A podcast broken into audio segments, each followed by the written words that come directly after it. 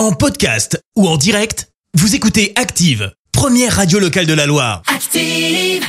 L'actu des célébrités, c'est l'actu People. On parle people avec toi Clémence. Et on commence par une sacrée performance. Alors ça remonte à ce week-end. Je sais pas si tu le sais, mais aux États-Unis, il y avait Coachella, un festival de musique Ah oui, il est hyper énorme. prisé. On a notamment vu Rosalia y passer, mais aussi euh, une chanteuse belge. Angèle a fait partie des artistes francophones conviés. Il n'y en a pas 20 000 hein, qui sont conviés globalement. Non, non, c'est quand même très select. hein. exactement, bien évidemment, elle en a parlé sur Instagram et Angèle affirme qu'elle se sent plus libre à Coachella qu'en France ou en Belgique. Je Ah te bon lis ce qu'elle a dit.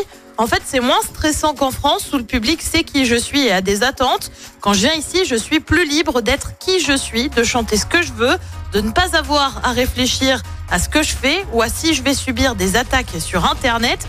Une déclaration qui pose quand même sacrément question hein, sur le traitement et l'impact de la notoriété sur les artistes. Bah ouais, ouais. À noter que d'autres artistes francophones étaient présents, notamment le groupe électro The Blaze ou encore Redcar.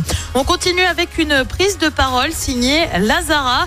La chanteuse s'est exprimée après avoir annulé bah, des concerts hein, le week-end dernier en raison de problèmes personnels. Elle a donc pris la parole sur Twitter.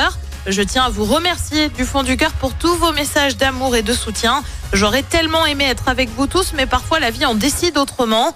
Je vais donc avoir besoin de quelques jours pour gérer ces moments difficiles. Merci pour votre bienveillance. On se revoit à Liverpool, je vous aime. Elle devrait donc bien pouvoir représenter la France à l'Eurovision le 13 mai prochain. Une bonne Ouf, nouvelle quand même. C'est On a eu déjà un peu ça, peur. hein. ouais. Est-ce qu'on a besoin d'un représentant quand même? Oui, ça aurait été compliqué. Et puis on termine par une info what the fuck, insolite, mais une info royale. Et bah oui, le couronnement de Charles III, c'est le approche. 6 mai prochain. Mm. Euh, depuis, bah, on a des détails sur comment ça va se passer, des invités au code vestimentaire. Et ben, on a désormais aussi la recette de la quiche du couronnement. Je t'assure que c'est super sérieux. Avec du fromage, des épinards, des fèves et de l'estragon. Voilà.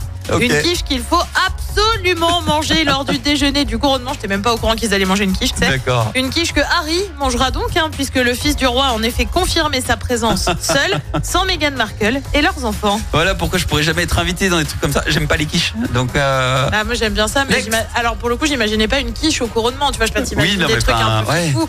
Une quiche quoi. eh, attends, c'est une quiche avec de l'estragon. Excuse-moi, mais euh, c'est quand même. quoi? euh, Épinards, fèves, Ouais. fromage ah ouais, franchement, rien que l'estragon, déjà, ça te relève le, le plat, tu vois. Ah, tu- Ouais, je pense. Ouais, je sais pas. En tout cas, j'aime pas ça, donc c'est pas grave. Merci Clémence. Je te retrouve plus sérieusement dans un instant pour le journal. Et on parlera de l'allocution d'Emmanuel Macron hier soir. 300 personnes rassemblées à Saint-Etienne.